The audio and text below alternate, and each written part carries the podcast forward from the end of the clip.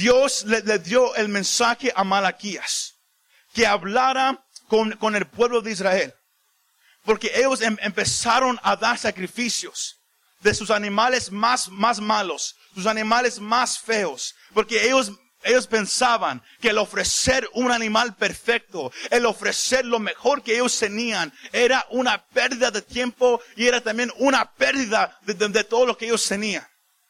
Sino Dios a través de Malaquías enfrentó esta actitud, recordándoles la ley de Dios, de, de lo que Él requería de su pueblo, del- de- del estilo de sacrificio que Él quería que la gente le, diera. Y si no lo hacían, el juicio y la ira que iba a venir por sus acciones. Porque Dios sabía la condición del corazón del pueblo. Usted lo puede en su casa, el capítulo 1. Cómo Dios empieza a hablarles de la manera de, de- de- de cómo él, él no estaba satisfecho en su manera de adoración, en su manera de buscarlo, en su manera de acercarse delante de Él. Porque ya no era sinceramente, nomás era, era ritual. Porque la gente ya no estaba dando sacrificios. Ahora nomás estaban haciendo lo que era conveniente. Lo, lo que se miraba como si ellos estuvieran obedeciendo a Dios. Y ellos pensaban que estaban bien. Ellos iban al templo porque ellos pensaban que nomás en el ir al templo era obedecer a Dios. Ellos se sentaban y escuchaban porque ellos pensaban que eso, que eso era obedecer a Dios. Y así empezaron a vivir sus vidas. Pero no era lo que Dios quería. Luego ellos em- empezaron a tener problemas, empezaron a llorar, empezaron a venir ante Dios, Dios ayúdame, mira lo que está pasando en mi familia, mira lo que está pasando en mis finanzas, mira lo que está pasando en todo esto. Pero, no, pero Dios les habla a través, a través de Malaquías, que las lágrimas que ellos estaban soltando no eran sinceras, pero eran lágrimas falsas, porque ellos vivían en pecado y aún así querían venir ante la presencia de Dios y ofrecer sacrificio. Y Dios decía que eh, eso, es no, eso no es lo que Él quiere. El pueblo vivía en pecado, hacía lo que quería, los hombres dejaban a sus esposas e iban con otras mujeres, el pueblo paró de, de, de diezmar, el pueblo paró de ofrendar, el pueblo paró de hacer todo lo que Dios mandaba. Y luego querían que Dios los bendiciera. Luego quería que Dios se manifestara y llenara el templo. Que Dios estuviera con ellos cuando era tiempo de guerra. Pero no es así lo que Dios quiere de su pueblo. Y eso fue lo que Dios empezó a hablarles a, través de Malaquías, capítulos 1, 2 y el 3.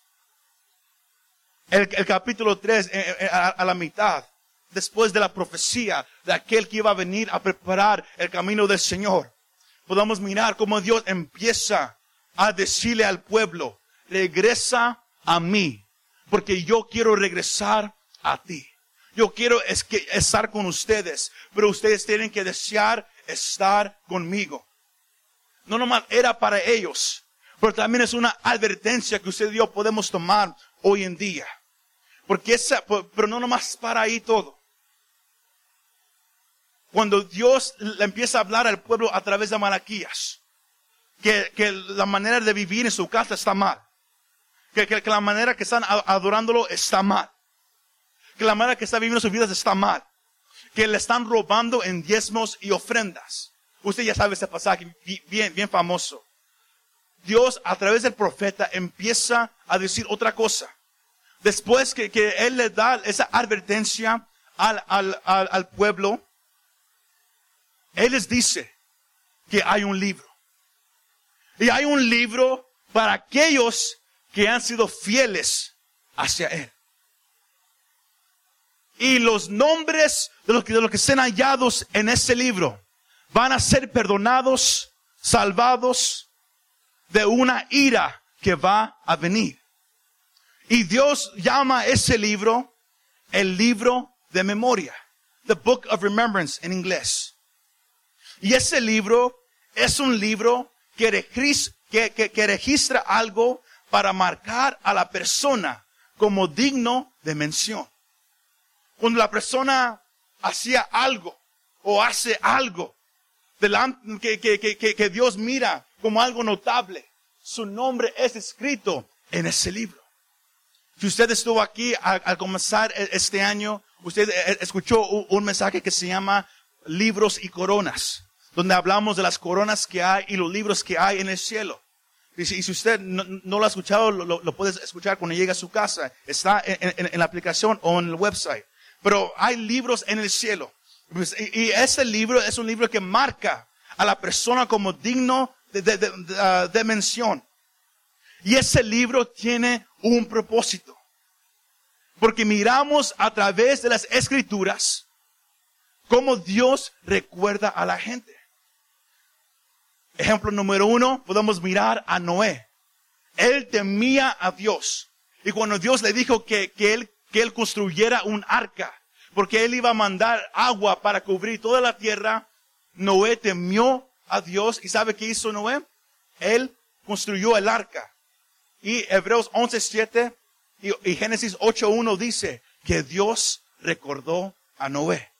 Miremos otro ejemplo de, de Raquel, la esposa de Jacob no podía ella tener hijos, pero Dios se recordó de ella y le abrió su vientre. Israel estaba eh, eh, en cautiverio en la tierra de Egipto por más de 400 años. Y, llegó un tiempo donde el, llanto de, de, ellos llegó hasta el cielo y Dios se recordó del pacto que él había hecho con Abraham, Isaac y Jacob. Éxodo 2, 24. Y el, y el cuarto ejemplo Dios recordó a Ana. Ella no tampoco podía tener hijos y oró y pidió y Dios se recordó de ella y abrió su vientre y ella fue la mamá del profeta Samuel.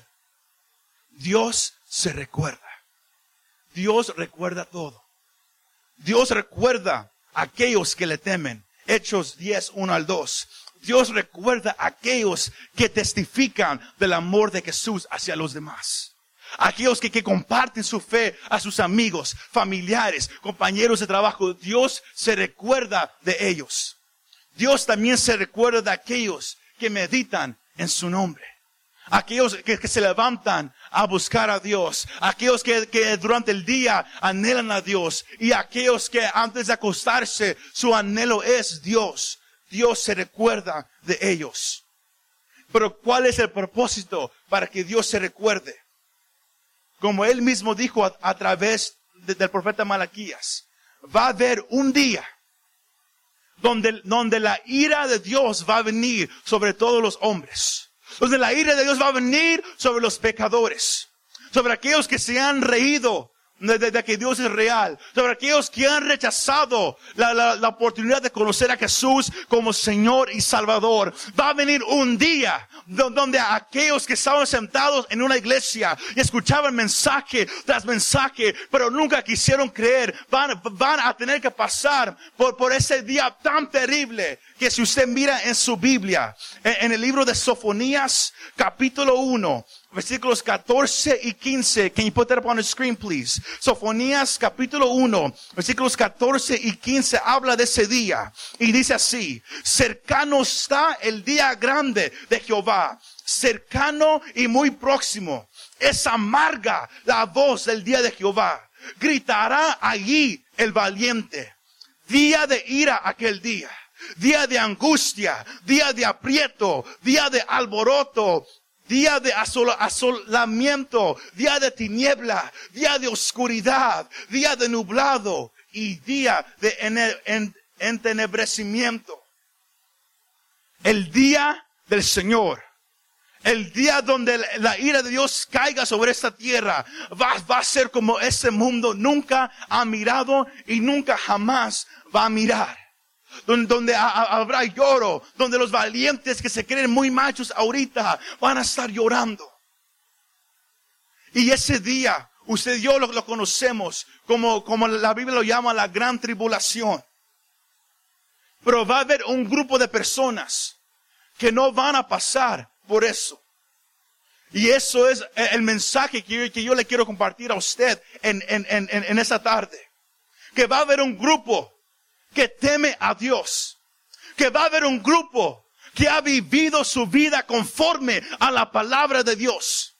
Va a haber un grupo que cuando estuvo aquí Su anhelo era amar a Dios, compartir a los demás de Dios y vivir para Él.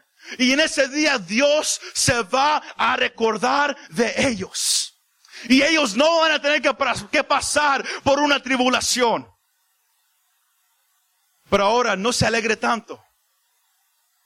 Porque ese es el mensaje que yo, que yo les quiero compartir.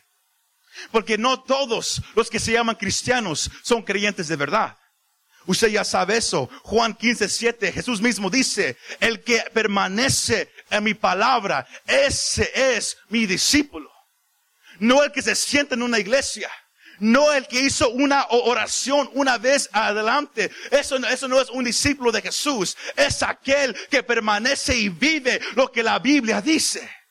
Lo que la palabra de Dios dice.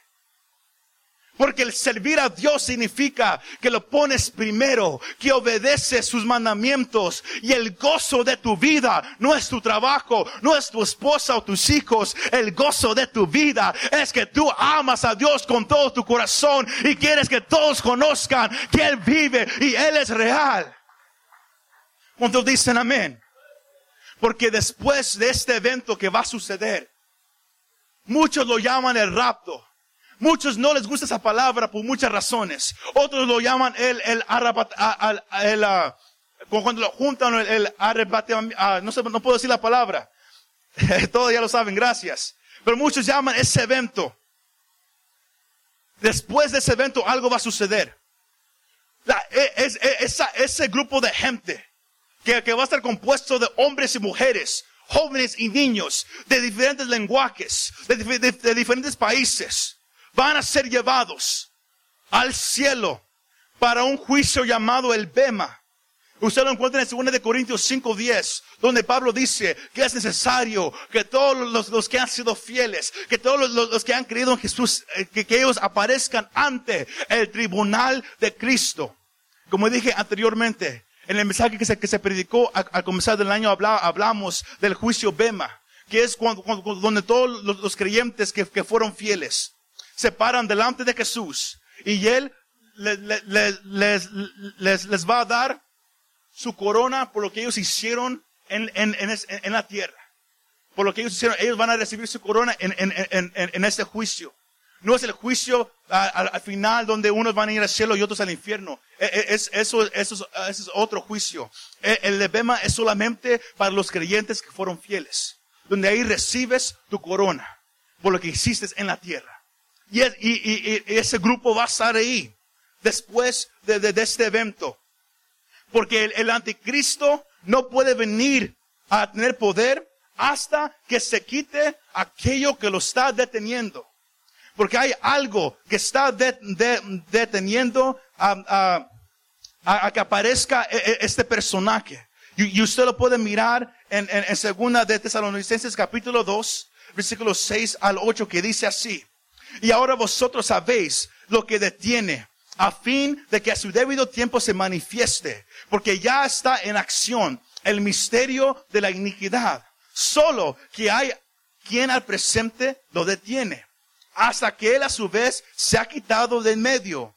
Entonces se manifestará aquel inicuo, a quien el Señor matará con el espíritu de su boca y destruirá con el resplandor de su venida en, el futuro va a aparecer un hombre llamado el anticristo que va a gobernar todo el mundo.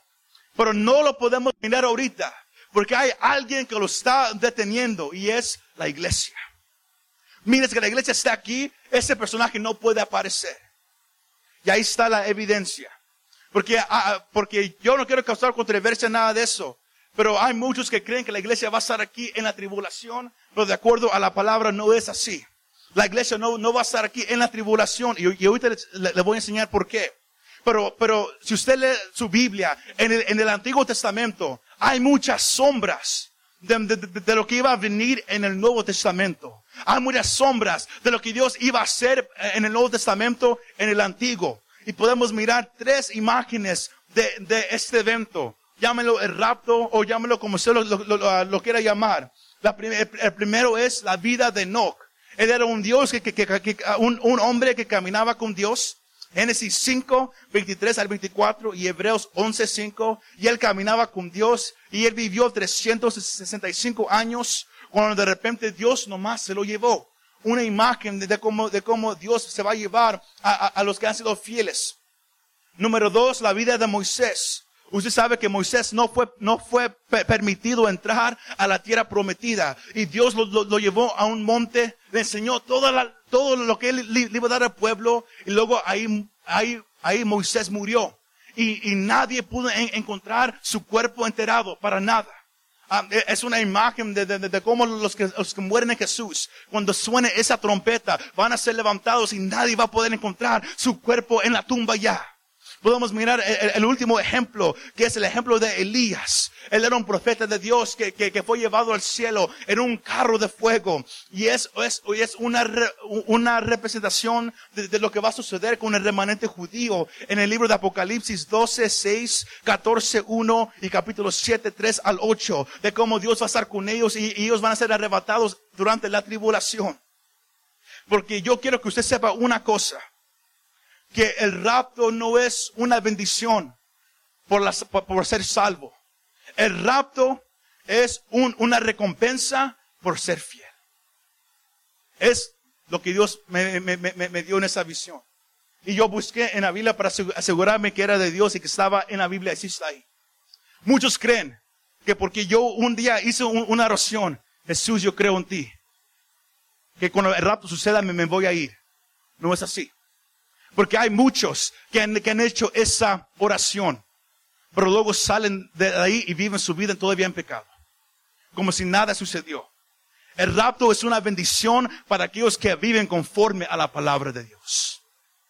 A los que viven conforme a la palabra de Dios. Dios llama a, ellos fieles. Fieles. Si me estás siguiendo ahora? Fieles. tú, te puedes sentar aquí y es, y es hermoso. Pero si no vives lo, lo, lo, lo que, la palabra dice, tú no eres un, un, un fiel seguidor de Dios. Nomás eres, eres alguien que se sienta en una, en una iglesia. Y Dios ya no quiere eso de su pueblo. No nomás de aquí, pero en, en ese país. Dios quiere una iglesia que va a vivir lo que su palabra dice. Y Dios hoy te está dando una advertencia. Que si no empiezas a vivir te vas a quedar. Así de simple. El rapto no es una bendición para, por salvación. Es una recompensa por ser fiel. Juan 8:31, primero de Juan 2:24 y Mateo 24, 45 al 46 y primero de Corintios 4:2, por si alguien está apuntando. Eh, yo le estoy dando en donde usted lo puede encontrar en la palabra de Dios, para que sepa que no es un pensamiento nomás. El, uh, Uh, can, you put up the first slides, please? El rapto y la segunda venida de Jesús son dos eventos diferentes. Que, usted tiene que, reconocer eso. Porque muchos confunden los dos pensando que es lo mismo, cuando no es así. En el rapto, Jesús desciende del cielo, pero se queda ahí en, el aire. Y luego Él grita a voz alta. Luego un arcángel grita también. Y luego se escucha la trompeta de Dios. Si usted no me cree, está en primera de Tesalonicenses, capítulo 4, versículos 16 y 17, que dice así. Porque el Señor mismo, con voz de mando, con voz de arcángel y con trompeta de Dios, descenderá del cielo. Y los muertos en Cristo resucitarán primero. Luego, nosotros los que vivimos, los que hayamos quedado, seremos arrebatados juntamente con ellos en las nubes para recibir al Señor en el aire. Y así estaremos siempre con el Señor. Solamente los fieles son los que pueden escuchar la voz del Señor. Porque Él va a dar un grito bien, bien fuerte. La, la, la, gente piensa que todos lo, lo van a escuchar cuando no es así. Nomás los que han sido fieles pueden escuchar la voz de Dios. Mire el ejemplo de, en el libro de Juan. Cuando, cuando, cuando Jesús fue, fue, fue ah, bautizado, la paloma desciende sobre él. Los cielos se abren. Y luego la voz del cielo dice, este es mi hijo amado. obedecedle. Pero luego dice que algunos eh, eh, escucharon a Dios. Otros escucharon la voz de un ángel. Otros nomás escucharon ruido solamente Los, los que conocen la voz de Dios lo van a poder escuchar. Y para conocer la voz de Dios tienes que estar en su presencia. Nadie te puede decir así suena, no. Tú tienes que estar en la presencia de Dios para reconocer su voz. Para reconocerla. Entonces, en, en ese evento llamado el rapto, aquellos que han sido fieles escucharán su voz y serán llevados. Y aquellos que, estaban muertos, que, que eran fieles, ellos resucitarán y todos estaremos ante la presencia de Dios. Eso es el rapto. La segunda venida de Cristo es cuando Jesús desciende del cielo y todo ojo ahí lo verá. Porque Él va a descender del cielo, no nomás para quedarse ahí, pero como dice Zacarías capítulo 14, versículo 4, Jesús va a descender del cielo y sus pies van a tocar el monte de los olivos. Y cuando sus pies toquen ese mismo monte de donde Él ascendió al cielo, cuando Él descienda a ese monte, ese monte se va a quebrar en dos. Y, y, y usted va a reconocer que Jesús no viene para morir otra vez. Él viene como el Rey de Reyes y Señor de Señores para derrumbar al anticristo y para gobernar por mil años. Eso es la segunda venida de Jesús.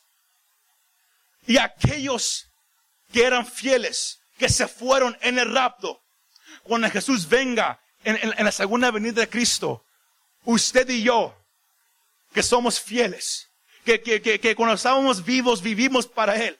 ¿Sabe qué dice la palabra de Dios? ¿Sabe qué dice? Que cuando Jesús regrese, él va a regresar en un caballo blanco. Él va a regresar con una corona. Y sobre él va a estar un nombre que nadie sabe lo que significa. Solamente él. Y, la ropa que él va a tener puesta va a estar manchado con sangre. Y, él va a venir con una espada que va a salir de su boca. Pero detrás de él hay algo bien, bien, bien increíble que va a suceder. Apocalipsis capítulo 17, versículo 14. I don't know if you, if you can put that on the screen. Apocalipsis capítulo 17, versículo 14 dice así.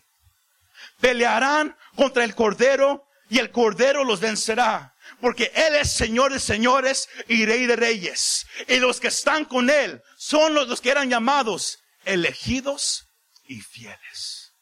La iglesia que se fue en el rapto, cuando Jesús venga a vencer al anticristo, cuando Él venga a vencer lo, que era malo y Él venga a reinar por mil años, el ejército que va a venir detrás de Él no van a ser ángeles, va a ser la iglesia que venció, aquellos que eran ungidos con la unción del Espíritu Santo, que vivieron sus vidas, que delante de Dios eran llamados, escogidos y fieles son los que van a, los que vamos a venir detrás de Él para reinar con Él mil años.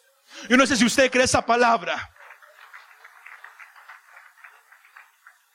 Pero ahí también lo puede mirar en Apocalipsis 19, versículo 14 que dice, y los ejércitos celestiales, vestidos de lino finísimo, blanco y limpio, les seguían en caballos blancos.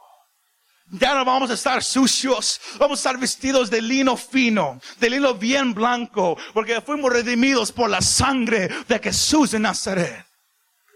Por la sangre de Jesús de Nazaret. Y vamos a, reinar con Él mil años. Porque muchos piensan que, que, la iglesia va a pasar por la tribulación. Porque Dios quiere una iglesia limpia, sin mancha y sin arruga. Y es verdad.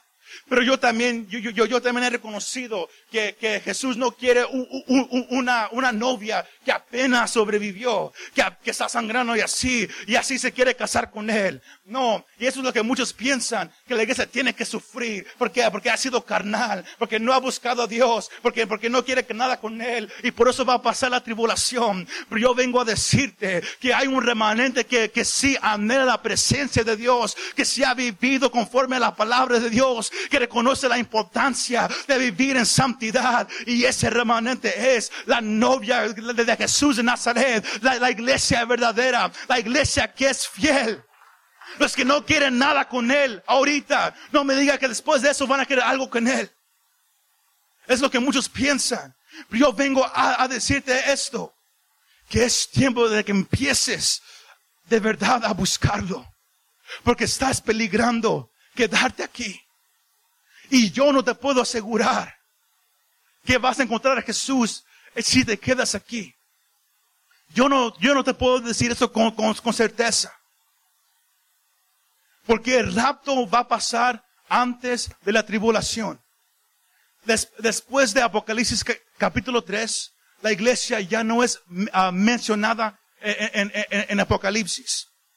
Significando que, que la iglesia se va y luego todo sucede. El número 7 está amarrado a, muchas cosas. Y, también está amarrado a los ciclos de descanso sabáticos. Por ejemplo, el séptimo día es el día de descanso. Éxodo 20:10. Cada siete años era un año de descanso. Levíticos capítulo 25, versículo 4. De acuerdo a Hebreos capítulo 4, versículos 9 al 10, va, va a haber una semana sabática para la iglesia, que, que, significa siete años de descanso para la iglesia. Si no me cree, Hebreos 4.9 uh, ah, uh, dice así, por tanto queda un reposo para el pueblo de Dios, porque el que ha entrado en su reposo también ha reposado de sus obras, como Dios de las suyas. Va a haber un descanso para la iglesia. Y ese descanso va a ser cuando haya la, la tribulación aquí en la tierra. La iglesia va a estar descansando. Aquellos que fueron fieles van a estar en la presencia de Dios. Eso es algo hermoso, iglesia. Pero ya, ya, ya casi para cerrar este mensaje. Quizás usted ha escuchado en, varios sermones a través, a través de, de, de su vida. Entonces, ¿quiénes son aquellos elegidos y aquellos santos que mueren en la tribulación? Aquellos que son mártires. ¿Quiénes son ellos? Si la iglesia no va a estar aquí? ¿Quiénes son ellos? La palabra el, el elegido tiene, tiene seis significados diferentes en la Biblia. En, en Isaías 42.1 se refiere a Jesús. En 1 de Timoteo 5:21 se refiere a ángeles. En Isaías 45:4 se refiere a Israel. En, en Isaías 65:9 se refiere a Jacob. En Colosenses 3:12 se refiere a la iglesia y en 2 de Juan 1:1 se refiere a una mujer. La palabra elegido. La importancia de, reconocer a, quién, a quién está mencionando el pasaje que usted está, está leyendo. Pero, pero de acuerdo a Mateo capítulo 24, si usted lee e-, ese capítulo, Jesús está hablando a sus discípulos sobre, una gran tribulación que va a venir. desde que comienza ese capítulo hasta el versículo 14, el enfoque es los gentiles. Después del versículo 15 hasta el final, el enfoque es los judíos. Sino los elegidos de esa gran tribulación van a ser los judíos de acuerdo a lo que Jesús dijo. Pero no, pero no nomás para ahí. También hay santos de acuerdo al libro de Apocalipsis. Y uno, se puede preguntar, pero son judíos, son gentiles, son la iglesia o quizás sea una ah, combinación. La palabra santo que se usa ahí es la palabra agios, que, significa una cosa santa. Si uno puede decir que, que, el remanente en el cual Dios va a tratar mucho en esa gran tribulación van a ser los judíos. Pero también uh, algunos tienen la creencia que, pueda, que también haya gente que se salve. Que, no nomás sean judíos, pero algunos gentiles también. Y quizás así sea. Y yo no le puedo decir ciertamente que Dios no, no va a salvar a nadie más. Pero yo sí le puedo decir, decir esto. Que cuando la iglesia se va, también se va el Espíritu Santo de la tierra. Y, lo que va a pasar en esos siete años va a ser algo que, el mundo nunca ha mirado y nunca ha visto. Sino yo no le recomiendo que, pruebe esa teoría. De, ver si, si, uno se va a salvar en esos, siete años. Porque si usted no está dispuesto a, vivir, por él ahorita, no me diga que usted va a estar dispuesto cuando estén cortando cabezas, o cuando estén matando, cuando mire todo, todo lo que va a pasar. Este, ahorita tenemos una oportunidad de vivir para Él. Una oportunidad de ser fieles. De no tener que mirar lo que viene. De nunca tener que conocer a ese anticristo. Si usted, si usted lo, lo quiere conocer, quédese nomás. Viva como está viviendo y, se va a quedar y usted lo va a conocer. Pero yo no lo quiero conocer. Yo sé que hay muchos que no lo quieren conocer. Y vamos a vivir fieles para nuestro Dios, conforme a su palabra. Cuando dicen amén. Porque Dios está llamando a su iglesia a que regrese a ser obediente a su palabra. Igual como Dios habló a través de Malaquías a, a ese pueblo de Israel. Se había apartado de Dios. Sus sacrificios no eran lo que Dios quería. Empezaron a robarle a Dios en sus diezmos y ofrendas. Si, si, si nos metemos a eso ahorita, todos se van. Porque la, porque la mayoría lo hace. Hoy en día nadie cree en lo que es diezmos y ofrenda. Porque, ¿sabe por qué? Porque nadie cree lo que Dios ha dicho. Yo vengo a, a, decirte algo. Los nombres de aquellos que están en ese libro de memoria son aquellos que, que temen a Dios. Aquellos que no le han robado a Dios. Aquellos que meditan a su palabra día y noche. Si no me cree, lea el, pasaje que leímos hoy. Malaquías 3, 16 al 18. Ahí está.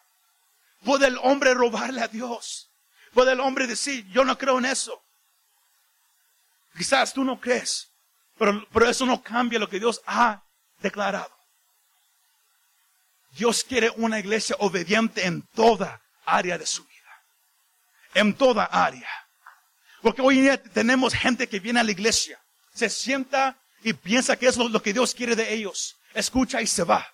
Pero si hay un programa, hay un evento para alcanzar almas que, que, un grupo está haciendo, ejemplo, sea de mujeres o, jóvenes o varones, nadie quiere participar. ¿Por qué? Porque venimos a la iglesia, escuchamos y nos vamos y no queremos nada con, la, con la gente aquí. No queremos nada con los demás. Y pensamos que eso es lo que Dios quiere cuando no es así. Iglesia, Dios hoy te está diciendo, hay muchas áreas en las cuales estás mal delante de Él. Y Él hoy te está diciendo, si no empiezas a corregir esas áreas en tu vida, estás peligrando quedarte. Porque aquellos los cuales son fieles a Dios en todo, son aquellos que, en el cual su nombre va a estar en el libro de memoria. Y, y antes que venga ese día de ira, ese día de juicio, Dios se va a recordar de aquellos que han sido fieles. Dios va a ir a ese libro y va a decir, ellos han sido fieles. Yo no voy a dejar que ellos pasen por, lo que va a suceder. Yo los voy a tomar conmigo y ellos van a estar en mi presencia. Señor, yo vengo a decirte en cuál área has estado mal con Dios. Yo puedo preguntarte cómo está tu alabanza y adoración hacia Él. Lo buscas cada día en su palabra. Le das lo que Él merece. Los diezmos es el 10% de, de, lo, de lo que tú tienes. De todo lo que tú tienes. Porque, oh, porque hay algunos que, que, que, que, de cada cheque dan, dan 10%, pero quizás alguien viene y, les da un regalo de dinero y de ahí no pagan diezmos. El diezmo es 10% de todo lo, lo que Dios te bendice. De todo. La ofrenda es lo que tú le quieres dar. Lo que hay en tu corazón, lo que tú le quieres ofrecer. ¿Puede el hombre robarle a Dios? Por eso es que nunca te va bien en la área financiera. Porque le estás robando a Dios. Así de simple. Sí, sí, sí, sin yo meterme más. Así de simple. Si, si no crees en eso, Dios, Dios nunca te va a, a, a bendecir en esa área. Porque Dios bendice con dinero. No para que tengas carro, no para que tengas casa. Dios te da dinero para que lo, para que lo pongas otra vez en la obra de Dios. Para que, como, como Él mismo dice, para que nunca falte pan en mi casa. Para que todo lo, que se tiene que hacer, que, que, los líderes nunca estén pidiendo dinero en las iglesias. Que, que, que las iglesias siempre, siempre tengan el, el, el, el área eh, financiera segura. Porque la gente cree lo que la palabra dice. Si tú crees lo que Dios dice, tú vas a dar. Y, vas a ver cómo Dios te va a bendecir en esa área para que sigas dando más. Porque es imposible que, que, Dios te dé si tú nunca das. Para recibir, tú tienes que dar. Es como un vaso de agua. Dios te puede bendecir y está lleno. Pero Dios ya no puede echar más hasta que tú tomes ese, ese vaso y, y, y, tires esa agua hacia otra persona. Entonces Él te puede dar más. Dios te quiere bendecir, iglesia. Pero no como muchos dicen. No, no, no, no, no para que vivas en comodidad. Él te quiere bendecir, porque Él quiere, porque Él quiere que, que tú le sigas dando a la obra de Dios, para que la gente se salve.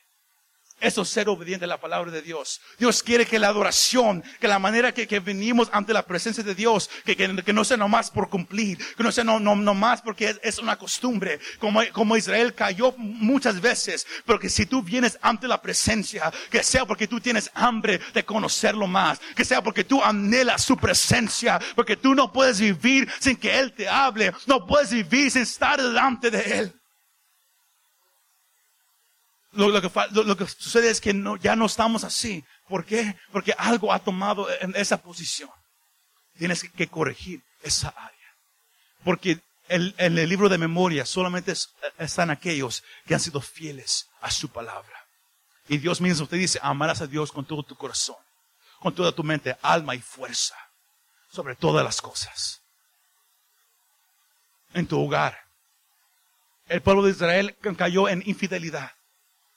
Los hombres ya, ya no querían estar casados con sus esposas. Miraban a, las demás y, y las deseaban. Y, empezaron a dejar a sus esposas y a, y a- hacer divorcio. En Malaquías capítulo 2, versículo 16, Dios mismo dice que yo odio el divorcio, dice el Señor. Yo quiero que, que, que, que, que- seas fiel a la mujer de tu juventud. Todos, todos se quedaron callados en eso. Pero Dios odia el, el divorcio. Porque, porque, ¿sabe por qué? Porque es un pacto que alguien hace cuando te casas con alguien delante de Dios. Y Dios honra a su pacto. Y Él quiere que tú también lo honres. Tienes, tienes que corregir muchas cosas.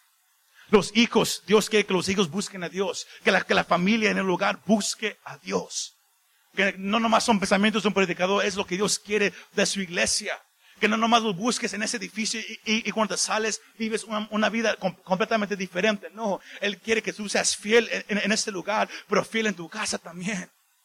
Fiel con lo que miras, fiel con lo que escuchas, fiel con lo que hablas, fiel a donde vas, que siempre recuerdes que tú vives para un Dios que es real. Y, y- y aun- aunque la gente se burle de ti, que tú vives solamente para Él, porque tú sabes que, tú, que tú quieres estar en ese libro, tú quieres estar ante su presencia, cuando venga ese juicio, cuando vengan esas, cosas terribles que tú no quieres estar. Tú quieres estar en la presencia de Él para siempre sino yo vengo a decirte hoy iglesia, el mensaje es simple. Hay muchas cosas que tienes que arreglar. Y si no las arreglas, te vas a quedar. Y si no las arreglas, no nomás te vas a quedar. Pero nunca vas a experimentar lo que Dios quiere para ti. Lo que Dios quiere para ti. El pueblo de Israel quería que Dios les diera bendición pero le estaban robando. No daban lo, que- era de él. Ellos querían que, que- que- Dios estuviera con ellos, pero vivían en pecado en su casa. Y así está la iglesia hoy en día en muchas áreas. Tiempos como hoy que tuvimos en, en alabanza, es lo que Dios quiere todos los días. Es lo que Él quiere hacer con ustedes todos los días. Que, que, que- no nomás sean un, un- un- día eh, ca- cada cinco meses donde, donde- donde se siente su presencia. Nos hemos acostumbrado que así es.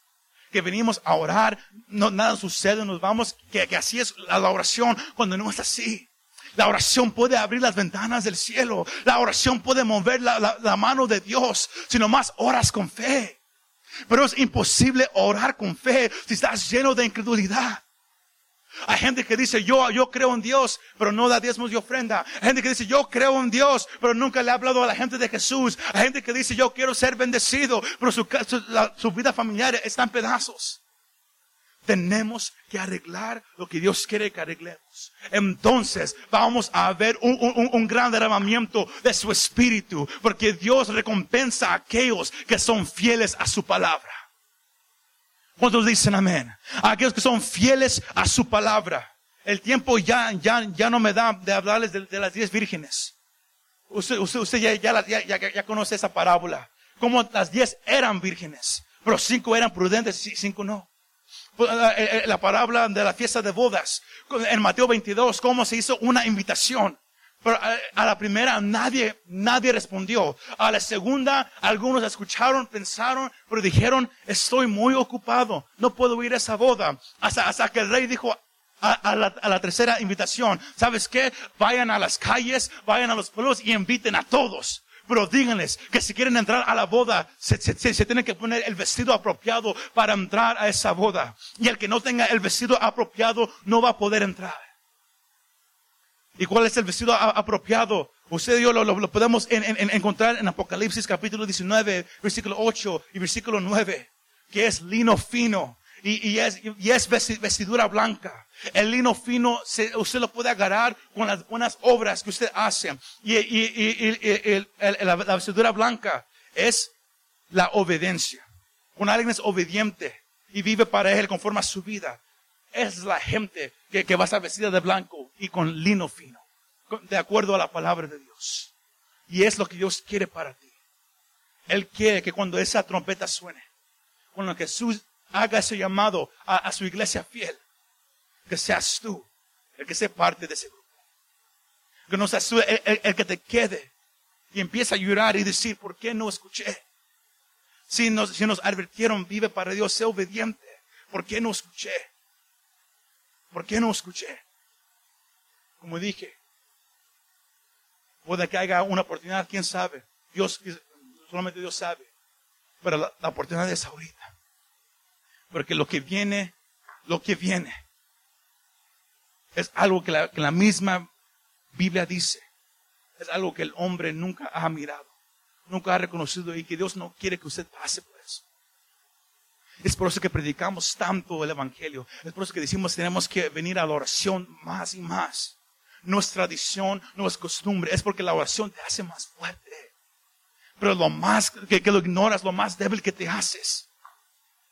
Cuando, cuando, cuando decimos alaba a Dios, no te estamos forzando, estamos diciendo alaba a Dios. Porque cuando alabas, algo empieza a suceder. Las cargas empiezan a caer. Algo empieza a cambiar cuando empiezas a alabar a Dios. Cuando, cuando, cuando te decimos, hay, hay oportunidad de ir a, a- a invitar gente a la iglesia, de ir a compartir el evangelio, es una oportunidad a ser fiel a la palabra de Dios, que salgas por todas partes y, y compartas el evangelio de Jesús de Nazaret, que Él es el Hijo de Dios, que Él murió en una cruz y todo aquel que en Él cree no se va a perder, y Él va a tener vida eterna. Eso es el evangelio. Eso es el evangelio.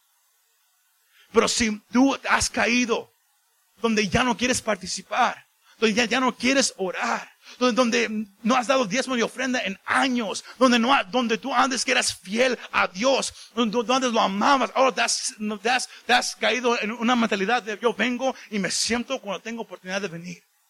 Cuando no, no está jugando mi equipo favorito, cuando no tengo salida, cu- cu- cuando no hay día festivo, entonces sabes que yo vengo. Y, escucho y a ver si me gusta y luego me voy. No. El tiempo de ser fiel es ahorita.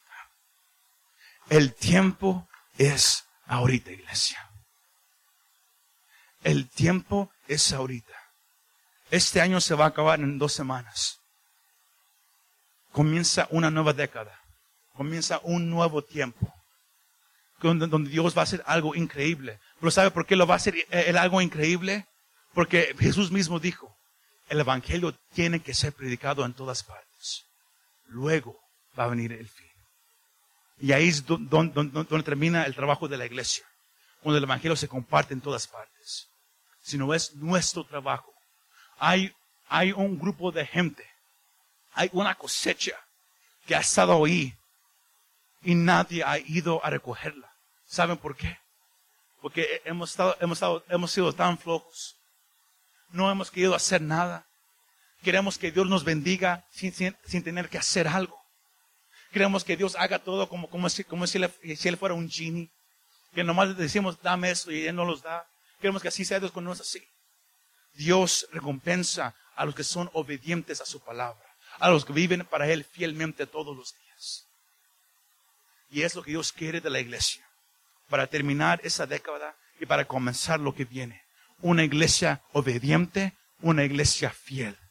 Y si, y si tú empiezas a vivir para Él, hay una recompensa para ti. Que no te va a tocar vivir lo que viene. No te va a tocar vivir lo que viene. Pero yo te hago, yo te hago es- es- es- esa pregunta. ¿Qué tienes que arreglar hoy antes de irte? ¿En cuál área estás equivocado con Dios ahorita?